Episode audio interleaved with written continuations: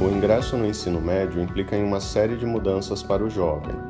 É nesse momento que devem se consolidar as aprendizagens construídas ao longo de seu processo de escolarização, bem como definidos quais são, de fato, seus objetivos pessoais e profissionais. A construção de um projeto de vida consistente com as próprias habilidades e relacionado aos interesses e aptidões de cada um é uma prática permanente ao longo das três séries do ensino médio.